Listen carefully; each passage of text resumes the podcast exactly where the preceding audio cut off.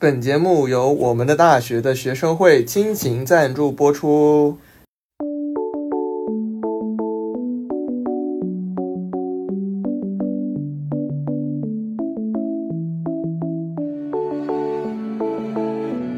Hello，大家好，欢迎来到再聊一次，我是主播思思，我是小付，我们终于见面了。你好呀，你好呀，好陌生，好陌生。第一次见面啊，嗯。嗯录之前，我跟思思就开始讨论说我们这一期去聊什么话题，嗯，每次都会这样。也是个很陌生的事情。嗯，然后这一次其实我们想来聊一下，呃，最近感受到的幸福感，嗯，引号打上幸福感，为什么要打引号啊？强调呀。哦，还有这功能。为什么强调呢？因为其实我们距离上一期有很久没有更新了，是因为我们过年放寒假休息，然后但是我过寒假也还是在工作啊。没错，我们在假期的时候，思思是在实习，然后我是也有在复习开学的考试，必须必须显得我自己忙一点，哦所以就为这一期酝酿了比较长的时间。哦很难让人相信。嗯，其实提到幸福感是思思之前说，每次看到来都来了更新，就会好幸福啊。其实也不是，是有一次在跟他，就是在跟小付说什么什么什么事情好幸福，然后后来又说每次听到来都来了更新也很幸福，然后小付就说说我最近的幸福感有点频繁，谁的幸福感？我的，你的，我的，都有，大家的 幸福感都比较频繁，这是为什么呢？为什么呢？为什么呢？就就没有什么吧。我觉得幸福感这种事情就是看个人的感知。当然，有些时候你生活当中遇到的事情会影响你的幸福感，但是，嗯，我觉得有有些事情你可以觉得他不幸福，但你也能看到他幸福的方面。嗯，其实我觉得最近就过去那段时间那么频繁感到幸福，有一个很大的原因是我处于一种很放松的状态。哦，因为前段时间录完上一期之后，我们就放假回家休息了。嗯然后因为在学校的时候就会有非常多的压力，虽然比不上你在实习的时候那种工作职场上带来的什么上司的压力啊、DDL 的压力，但是其实在学校里面还是会有各方面的压力去改变或者是推着你去走的。然后你的生活多多少少是有一种外力去在呃影响着你。呃，那么对于学生阶段来说，其实寒假和暑假，我觉得就是可以抛开这些我们过去的压力和学习上的压力，然后是一种进入一种真正放松的状态吧。然后在这种状态里面，我会感受到我的能量是被保留，甚至是不断累积和增加的。包括我出去玩的状态，也跟我平时在学校生学校学习的时候那段时间中途出去玩是不一样的。就是不会有太多能量的损耗，反倒是一个增加的过程。那么在这种放松的状态下，我就会呃感受频繁感受到幸福。在这点上，我和小付还挺不一样的。我其实每次放假，我都会觉得会很空，就比较无聊。就是嗯回想了一下，我没有实习的假期，其实我常常都会觉得说，待在家里这一天的时间，我好像嗯不知道怎么去度过这十几个小时。就当然我可以做很多事情，但是嗯当每一天都是这个样子的时候，还是会觉得有一些无聊。就是除非呃，就是去换一种生活，比如说旅游，我我觉得就是换一种生活。就是当你有这种更加新鲜的事情发生的时候，我可能才会觉得说这个假期还挺幸福的。那你在家的时候不会每天找不一样的事情做吗？他既然这么无聊，我，嗯你会做哪些不一样的事情？我觉得每天看不一样的电影就是很不一样的。哦，那我会把看电影归为同一类事情。哦、还有看书。嗯，哦，不过因为我我回家之后，其实出去也会比较频繁。我我觉得我假期的时候也会出去，嗯就是，但主要是比如说去找不同的朋友玩，嗯，但是，嗯，我还是会觉得，就是出去找朋友，是因为我觉得生活当中是无聊的，所以我要嗯走出去。然后我有时候也会觉得说这一天好像没啥事儿干，那我就乘个地铁去市区，因为我住郊区嘛，就去市区，呃，看个展览啊，或者随便走走啊，或者拍拍照啊什么的。就是我，就都把它们归因于我觉得我无聊，所以我要做这些事情来消遣时间。当然我，我生活当中也会做一些其他的事情，就比如说，呃，也会听播客，也会看电影，或者怎么样。但是，嗯，如果我这一个阶段没什么重要的事情要做，我通常都会陷入到这种状态，除非我这个阶段是有目标性的去做一个事情，比如说最近要复习教资，那我就会觉得说，当教资烙印打上的时候，我有了一个奔头，然后当我有了这个奔头之后，我做其他的事情都有一种不好好学习的刺激感，然后我就像是有一种框架套着，就嗯有个大的框架套着这段时间的生活。嗯，就好像滴滴也要快临近了，但是我出去玩了，这个时候也会很快乐。一种叛逆感，对，陌生，这不是过去的思思，陌生，非常的陌生所。以我我在学校每次出去玩也会觉得还挺开心。就是我在学校的状态其实不太是一个矮人的状态，就嗯，还是挺爱出去玩，然后整个人就是挺放松。但一回家就容易到一种自闭的阶段，对，就是日复一日的生活。封闭起来嗯，好，那我们来说说最近幸福的几件事情。我觉得第一件事情，嗯，是昨天吧，就是我最近，我我我一直都很喜欢说走就走的感受，就嗯是我这一天。因为一些契机，比如说刚好有时间，或者今天阳光很好，然后大家就可以说走就走，不管去哪儿都行。然后昨天，呃，就是上海的天气确实很好，然嗯，对后的，也正好是我最后一天在家，嗯，然后我就我妈也很舍不得我。后来我呃学完教资，然后我到客厅去找我妈，呃，就就我妈先问的说要不去哪玩玩，然后我我们也想不出来在我们那个区里面，就是郊郊区里还有什么好玩的东西。我说那要不去市区看看，因为嗯、呃我感觉我妈也很久没来市区了。嗯，后来我妈就说到，呃，我们大概在我们郊区跟市区中间有一块地方，其实也属于我们郊区，但是很靠近市区。然后那个地方有一个呃新开的步行街，然后她之前看其他的妈妈就是发出来过，后来我们就搜了一下路线，然后发现，嗯，过去也还好吧，但主要我不太想开车，因为我觉得开车对我妈来说可能会是一种负担，然后你还要找停车的地方，我就觉得有阳光嘛，乘着公交车去就还挺好的。我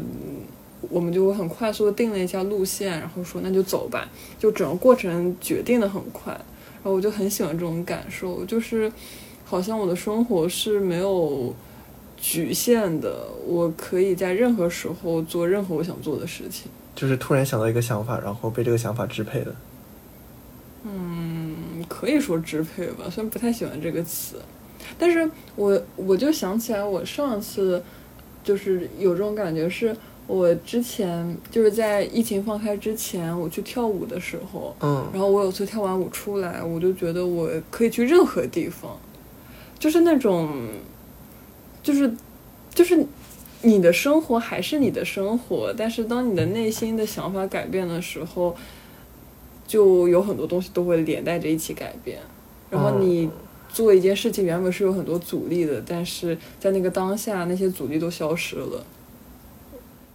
其实这件事情我挺有同感的。我昨天其实也做了一场差不多的事情吧。我在很早之前其实就订了昨天的一个电影票，我就去看了电影。看完电影之后，我就，嗯，其实身上还有很多事情要做，嗯包括我还有很多项目事情没有结没有完成。但是我说，嗯、反正都出来了，我就不如到处走走吧。我就拿着相机在市中心的地方逛了很多很多圈，逛了几趟，还买了面包回再回了宿舍。嗯，就是当我看完电影的时候，可能会跟你在跳完舞的时候有差不多的感觉。我觉得是一种很轻盈的感觉。嗯，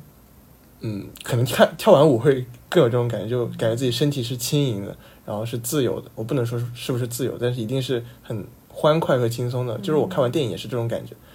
所以在看完电影之后，嗯，很多压力上的事情仿仿佛他们不再是一种阻挡，然后我可以更好的去破破除他们。我就说啊，不如去做点自己想做的事情，就去干了刚刚说那么多乱七八糟的事情，嗯。就蛮有这种感同感感觉的。嗯，你说这个我就想起来，我之前有一次，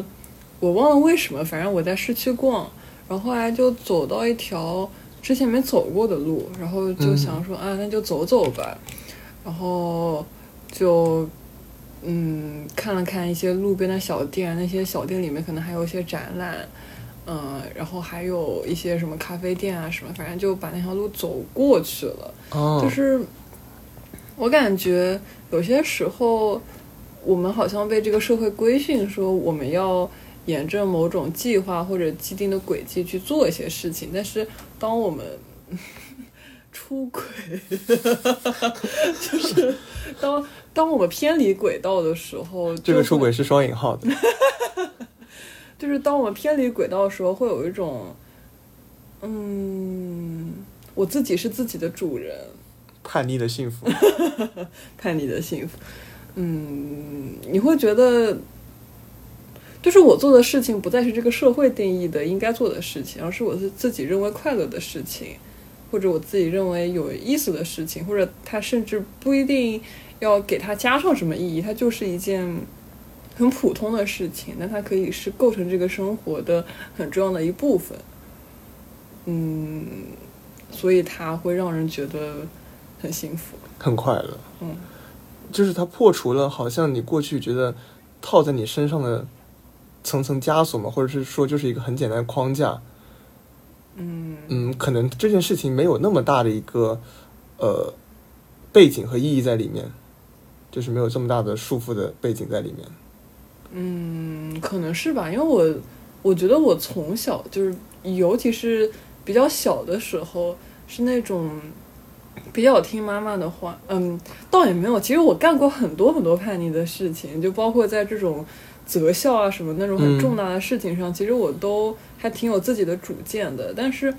我好像一直都比较容易活在一种，比如说在意他人的眼光啊，或者这种我认为的规训里面。所以，好像就是当做一些不一定是按照计划做的事情，我就会觉得。还蛮快乐的，嗯，有的时候我觉得这种计划，嗯，只要自己做的事情不是什么伤天害理，或者说什么对社会有害的话，他就算破除了计划，其实它是有自己的意义在里面的，嗯，包括你刚刚说，他是能让你感受到一种，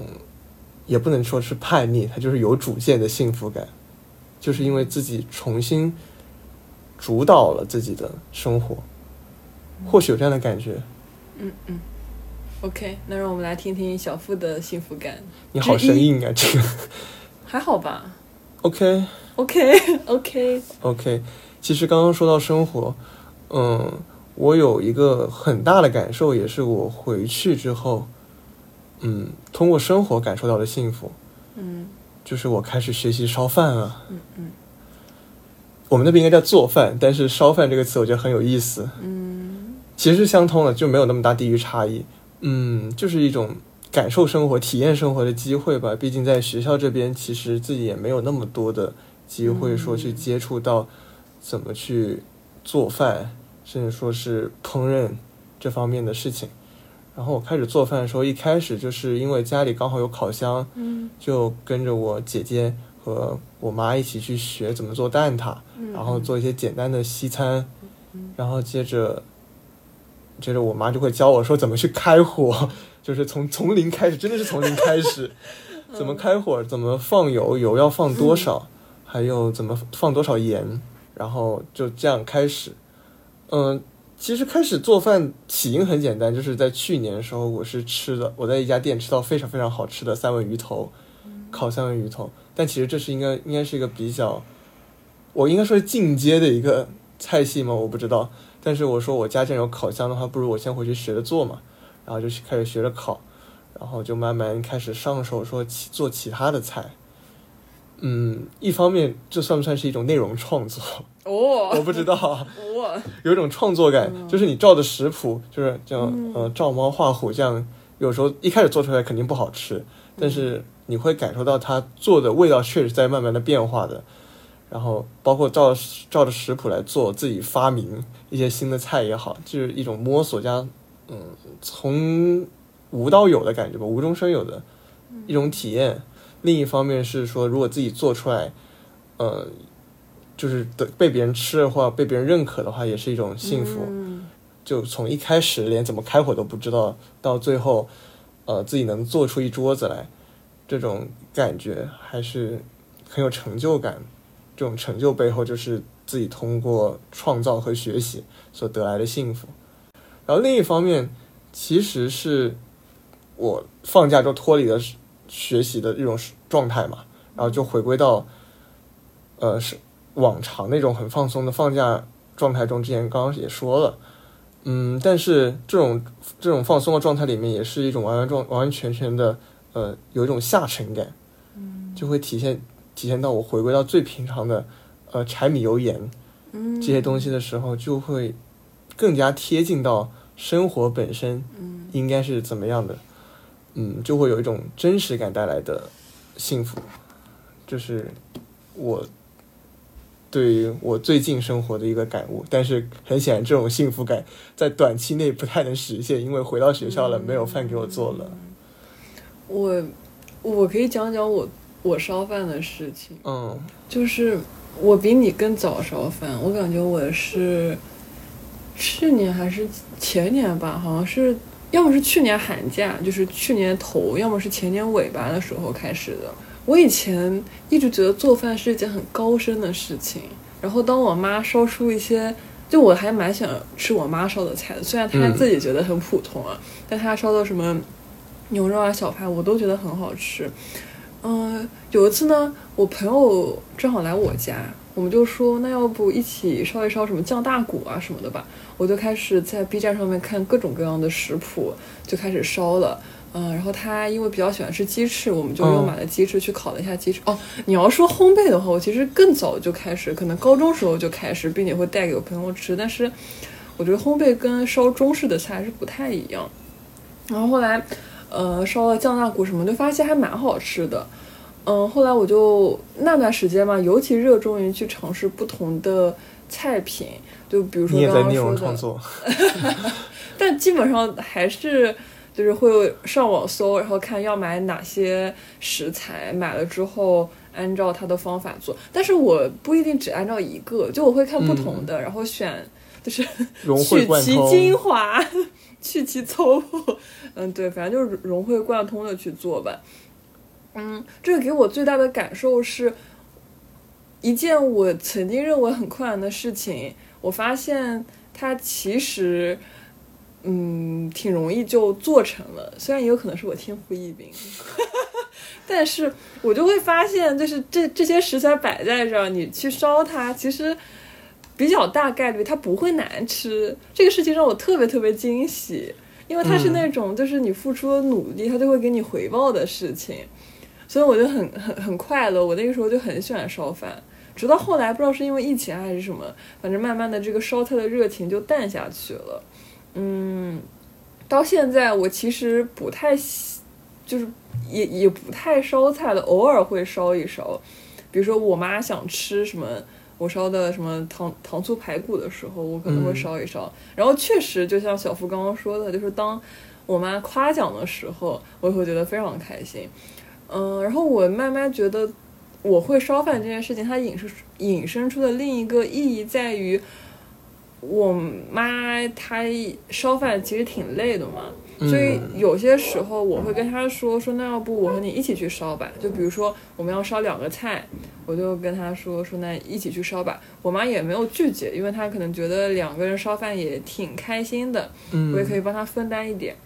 然后我们就一起烧。嗯，然后烧完之后，就是就他很经常，他几乎每一次都会说说，哎呀，就是烧饭这个事情，两个人在一个厨房里面倒也蛮开心的。就他一说这个，我我也会觉得很幸福，就好像我掌握了一个技能，然后我通过这个技能，我也能够帮帮他分担一些压力，但同时这个技能做的时候，我又没有觉得很苦恼，我也会觉得很幸福。对，就是我也很享受，说我不只是一个人在厨房里面的那种感觉，包括我跟我姐一起来合作一顿，还有我和我妈，呃，主要是我和我妈，因为很多时候是她从零开始教我怎么去烧的，到后面就是说你来帮我烧一下这个青菜，你来帮我做炒一下这个东西，嗯，一方面是说可以帮他分担一些家务上的呃劳累吧，因为我爸也是不烧饭的。然后我姐是要上班，所以在家就是基本上只有我跟他烧饭。嗯，另一方面是，我觉得可以通过这种方式来跟我妈找到一种共同话题吗？嗯，也是也是挺不错的。包括我们在聊我们去烧这顿饭的时候，有时候我烧，有时候可能会烧的比他好吃，他就会说，也可能不是比他好吃，他只是这样说。就是他就会说这顿饭怎么烧，怎么这么好吃，我就会告诉他怎么烧。有时候。有的菜做的不那么难吃，呸，不那么好吃，但是也不难吃的时候，他就会告诉我说这顿饭是不是可以这么烧，会烧的更好一点。嗯，也算是找到一种嗯共同话题吧。毕竟我也是半年才回去一次，很多时候他也没有办法去照顾到我在学校这边很多很细节的事情。那么我回到家的时候，其实通过这个方法来跟他。构建更多的联系，我觉得也是个很幸福、很开心的事情。嗯，我也会觉得，就是跟我妈一起去参与到整个家庭生活的建构当中了，而不就我不再只是一个小孩去享受妈妈的关怀跟妈妈做的事情。嗯，一种你好像感受到长大了，或者说是你开始主动承担一些家里面应该有的责任的时候。那个时候，其实反过来也会有，呃，一些幸福的回馈。嗯，呃，那我下一件比较有幸福感的事情是身体健康，一个不太不太容易出现在一个二十来岁小姑娘的身上的词。你听起来已经开始进入养老阶段了。但是我就是。我我尤其是从去年暑假开始吧，就接二连三的觉得身体各部分都出现一些小问题，就比较常见的是可能颈颈椎不是很好，因为呃你比如说低头看手机啊什么这种时间多的，它其实就会对颈椎有伤害嘛。还有像眼睛这种也是其嗯就还有其他毛病。然后我我我一开始是很不接受这件事情的，我就很希望自己回到。几年前那个就是你不管怎么作，你的身体都不会出现问题的状态。哦。但是，嗯，从去年开始查出各种各样的问题之后，虽然不是很大，就你不至于说像那种中老年人就是为那个所扰，但是就我开始必须要接受一种新的。状态的改变，就是我的身体可能没有以前那么年轻了。我要开始注意我的身体健康了，以至于不让他们继续恶化下去。哦，当然我有接受那个过程。然后你比如说，我以前看韩剧，就是拿平板或者投屏到电视上，你看一天可能眼睛都不会有什么不舒服。但我现在就因为就是干眼症嘛，其实看屏幕的时间不能很长。嗯，所以我觉得它对我来说也是一个慢慢转变的过程，就是我慢，我越来越不再，嗯，比如说依赖于电视剧去解决我这种无聊的状态，以及我在地铁上也不再开始看屏幕了，因为我觉得地铁上挺晃的，其实对我的视力也会有伤害，所以我就慢慢的开始，就是我要么就是两眼一闭开始睡觉，要么就是开始做一些。人类观察，就是我就会很好奇，说大家都都在干什么？有多少人在看手机？然后不看手机的人都都在干什么？就会做这种类似的事情。然后我，我，呃，从疫情放开后慢慢变好之后，我前两周又去医院复诊一些事情，然后发现好像也都控制住了，然后也都没有我想象中的那么严重，我就觉得，嗯，我我就觉得还挺好。然后对我来说，其实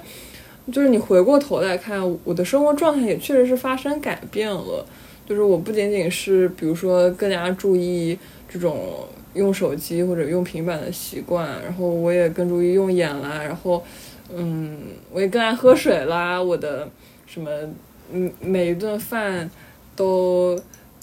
想要有菜有肉，就特别是要有蔬菜，因为我我觉得蔬菜还是很重要。就是他，他也给了我一种更加稳定的感觉。就是我以前会觉得好像身身体不健康的各个方面都是像是潜在的炸弹一样，就让人很慌张。但是现在。我发现好像自己是能够控制住他们的，并且我也越来越能够跟我的身体共处了。就我不会觉得是是是他拖累了我，不能去做一些事情。我我觉得可能是以前我就是我的脑子或者就是跟身体对立的这个精神或者怎么样，他跑得太快了，然后他很多时候忽略了我身体的存在。那现在我越来越学会。嗯，把这两者结合在一起，就我肯定还是要倾听我身体的声音，并且我觉得它也有些好处吧。就比如说，就比如说在地铁上，呃，你不看手机了，那你好像有更多的时间可以去，就像刚刚说的，观察大家的生活，或者去和自己进行一些思考对话。然后我不看呃电视剧的时间，我也可能会用来听播客。或者看看书啊什么的，就是，嗯，虽然曾经觉得，嗯，身体出现问题是一件很讨厌的事情，但是当然我也可以很很积极乐观的去从中找到一些，嗯，比较利于我生活或者利于我成长的方面，就这个让我觉得还挺幸福。我其实很羡慕思思说的身体健康这种幸福。因为昨天我才刚跟我室友讨论了一个话题，我问他说：“你有没有觉得这几年你在疯狂衰老？” 他说有这样的感觉。我说我也是，因为很多时候我会感觉自己反应慢了。我有时候也会打游戏嘛，但我之前打那个游戏就是需要比较快的反应力，换到三年前的我，我一定是啊，我太无敌了。嗯，但是到了现在，就最近。尤其是这几个月，我会明显感受到，说我能想到这一点，但是我的手就是反应不过来。在那一刻，说我是不是身体机能开始下降了？也因为很多原因吧，我这一年来其实熬了非常多的夜，包括我最近这段时间都是两三点才睡，就是你也没也没说是有在做了很多事情，但是就是不自觉就会到那个点，然后才去睡觉。就会有一种不如以前的感觉吧，就会很羡慕说，嗯，自己通过嗯很好的生活习惯把它调整过来。所以我新年有一个非常大的愿望是说，我想去试着去健身。嗯，因为我听很多健身回来的人，他们最大的感触说，不是说他们身体变得有多健康，或者说他们收获到很嗯健壮的肌肉，反而是我听到。最让我有感触的一个反馈是，他们健身让他们更好去了解到他们身体本身，他们更好的去知道怎么去控制自己的身体。我觉得这一点是让我最羡慕，也是我最想去嗯拥有的。但其实也没那么好羡慕，因为我觉得就是对我来说是出问题在先，然后我不得不做出改变。其实，因为我如果不做出改变，这这些东西它只会慢慢的恶化，就是没有办法。对，尤其是身体这个东西，它其实你熬一两次夜，你是感受不到有多大的变化的。但如果你是长时间这样下来的话，其实它对你的影响会愈发加重。嗯，是。而且我前两天，嗯，正好去做就是跟甲状腺有关的检查，嗯，反正最后抄下来也没什么问题吧。但是，呃，有一个指标可能稍微有一点点。就可能需要后，就是后后续进一步的再去看看，然后那个呃，就是帮我做 B 超的医生就是说说你平时注意休息。我后来呃在想说，其实我这段时间已已经很注意休息，我基本上睡觉都在十二点之前睡，我已经很健康了。然后你说平时可能情绪还是有点吧，就我还是比较敏感，所以情绪比较容易有波动，也容易有没那么开心的时候。但其实已经比两三年前好太多了，因为我两三年前的状态就是像小付这种，可能。就是跟大家在外面疯玩，玩到个两三点、四五点都有。就是我，我很难想象，如果是我两三年前做检查，然后听到这个话，我会有多么崩溃。就好像我的生活要完全，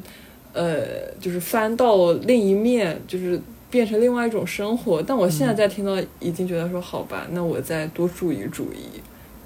哦天哪，就是就是好衰老啊！已经开始养生话题了，但确实是个很重要的话题，身体健康是是是。最后一件我想分享的有关幸福的事情，其实是跟仪式感有关系。嗯。和我嗯回到过去的地方，然后体验到的仪式感是紧密相连的。嗯，这个暑。不是暑假，这个寒假，我我干的最多的一件事情就是去重走之前过去的一些嗯路，不是一种虚无的，就是现实中的那种道路，包括说，包括说我三年来第一次呃重新回到我的高中，一方面是因为呃同学之间没有约上时间，而且跟高中关系没有太深，另一方面也是因为疫情就锁着嘛学校。就不能回去，所以这是三年来第一次回去。嗯，会发现其实很多地方都是变化很大的，甚至说高中给到我的感受是陌生的。所以我重新走在高中校园里面的时候，嗯，首先迎面而来是一种陌生感，然后其次你在这种陌生感里面其实是能找到过去的一些碎片化的影子，就是你看一些角落，说你会想起这过去发生了什么。嗯，举个例子，就是我们高中有一条桥。嗯，这个桥最大的特点是在于它的上面地砖是白色跟黑色相间，而且是不规律的相间的。然后，呃，黑色比较少，所以我之前每次上学我都会走那走那条桥。一方面是因为那是我去我教室最近的一条路，另一方面是我特别享受在那条桥上玩一个叫别踩白块的游戏，就是你就踩一些黑块，然后就跳来跳去，虽然在桥上像个傻子一样。呃，但是确实挺有意思的那那那条桥，就是就这样跳着跳着蹦跶蹦跶就回到那个教室里面，但其实很有很有意思，就挺有仪式感的。呃，这些碎片化的一些影子嘛，包括说我们学校的教室办公室外面有一个露天的天台，当时有一天晚上是刚好说是什么什么几十年来最圆月亮，然后我们就在那个露天天台上面看月亮，对我对那个天台非常有感触，然后还有。呃，音乐教室旁边的琴房，也是我之前在会在那里练琴。嗯，就这些东西本身，这个地点它是没有变，虽然它里面多少人呐，它的一些物物啊，可能会直接盖栋新楼来覆盖你的视野什么之类的。这些碎片可能它背后的实体已经变了，但是我在上面的一些记忆和情感，它还散落在上面。所以我重新回到过去那个地方的时候，感觉这些碎片就是就是这样串起来。就好像我又想起了我过去三年，我之前那三年那个样子，不是过去三年，我已经我已经大四了，就之前那三年，七年前那段时间的所有时光。但是本身这些碎片它就是零散在一边，它不是一个连续的状态，所以很多时候你走到一段的时候你会忘掉，然后走到另外一段想起来啊，它又是这样的，就像是一种没有办法再回到那种呃过去那个地方，它已经不属于你了，所以。呃，包括高中校园也好，包括我开始就是在聊之前，我也跟思思说，第三件事情其实想说，这种幸福是来自故乡所带来的幸福。我们回到故乡的时候，也会感受到陌生感，特别是尤其是像像我们，我不能说是是不是我们，就像我这种，我是远在外面去经外面的城市去度过一个比较重要的人生阶段，比如说本科阶段嘛，就是它会构建比较相对成熟。和呃跟外界有很深的交流的一种社会思想和观点，那么这个这个阶段度在外面度过这个时期的时候，再次回到自己过去好像无忧无虑的那种故乡的时候，其实在这之间就会有非常大的冲突的陌生感。一方面还是比较难过，但是因为呃这种地点的陌生感，它其实背后是一种人物的一种关怀。因为我们回到学校里面会看到老师，我回到故乡会看到我很多亲戚家人，然后他们对我们的关怀是不变的，所以这种对比之下还是有一种冲突下的幸福。一方面是我能感受到自己长大了，另一方面是我回去回头再看的时候，还是会有人在关怀着我。虽然我再也回不去我们之前那个地方。哎，那我的感觉就是，嗯，因为我这个寒假不是在实习嘛，嗯其实对我来说，它就是一种生活的延续，就是我还没来得及回头看，嗯。就包括我本身就是上海人，所以我也没有离开这个地方，就没有回到我的过去，嗯，对，而且我也还没有回我的学校看过，嗯，但是我有跟一些过去的人去接触，就是跟那些高中同学，就大家还是保有着一定联系，但是我会觉得好像不管是我的同学还是我都发生了改变。嗯，我很难说这这些改变对我来说到底是意味着什么，就是好像就是因为大家都改变了，所以反而就显得我也没那么想回到过去，但是我又觉得好像对方的改变是我并并不那么喜欢的改变，嗯，就我也不知道是谁的问题，但总之我我觉得我回不到过去了。嗯当然我就像刚刚那个小付说，呃，像天台什么，就是就让我回想起了我高中的时候，呃，也有一块天台，它发生过非常非常多的事情，就是我和很多人都在那个天台有连结。嗯 这样说好奇怪，就是都。就是那个天台，就像是一个平时别人不会踏足的领域，但是对我来说，嗯，但但同时对我来说有有很多很有就是记忆点的事情是在那个天台发生的，包括有有时候我跟我朋友去谈心，就他可能会写一张纸条或者跟我说。说今天他想跟我聊聊天，然后我们就会走去那个天台上面，然后大家就一起可能站在栏杆，就不是栏杆，就是那个叫什么，就是就是扶手，类类似于扶手吧，就是站在那里，可能、嗯呃看操场上大家在干嘛，就通常是晚晚自习之后了，嗯或者就是呃那个时候也晚上了嘛，就也会有星空跟月亮，就是那种瞬间，我觉得可能会有一定的怀念，但是又没有那么怀念，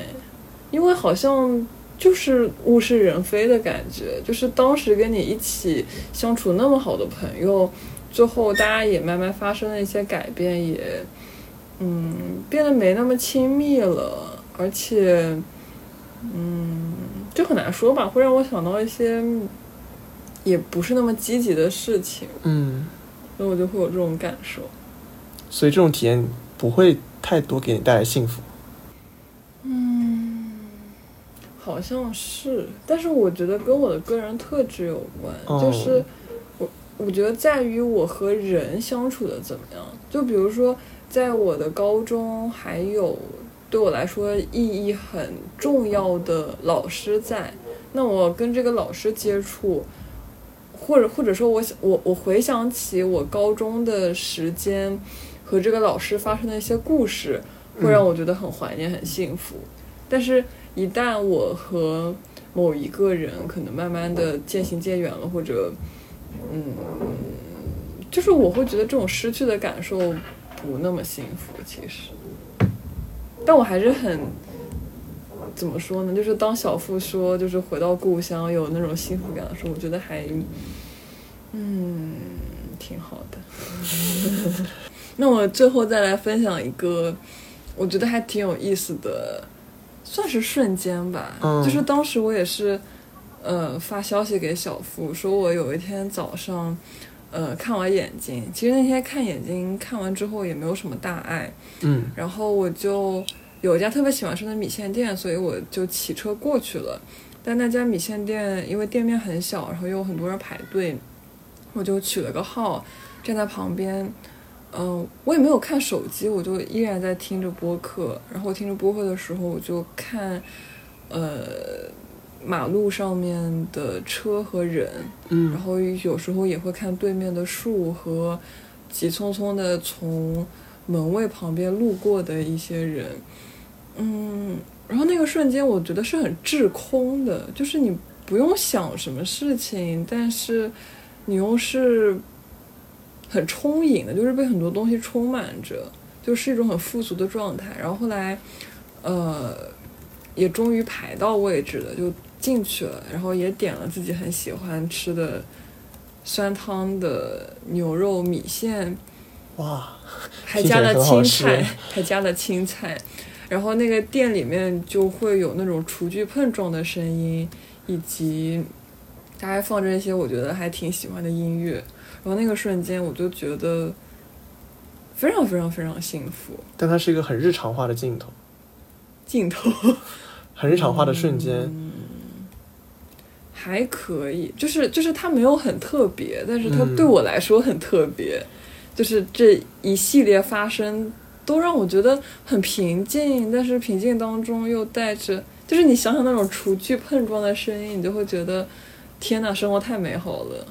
思思在跟我讲这件事情的时候，我就回复他说，他的描述很有画面感，嗯，就是包括他说厨具碰撞的声音，他吃的那碗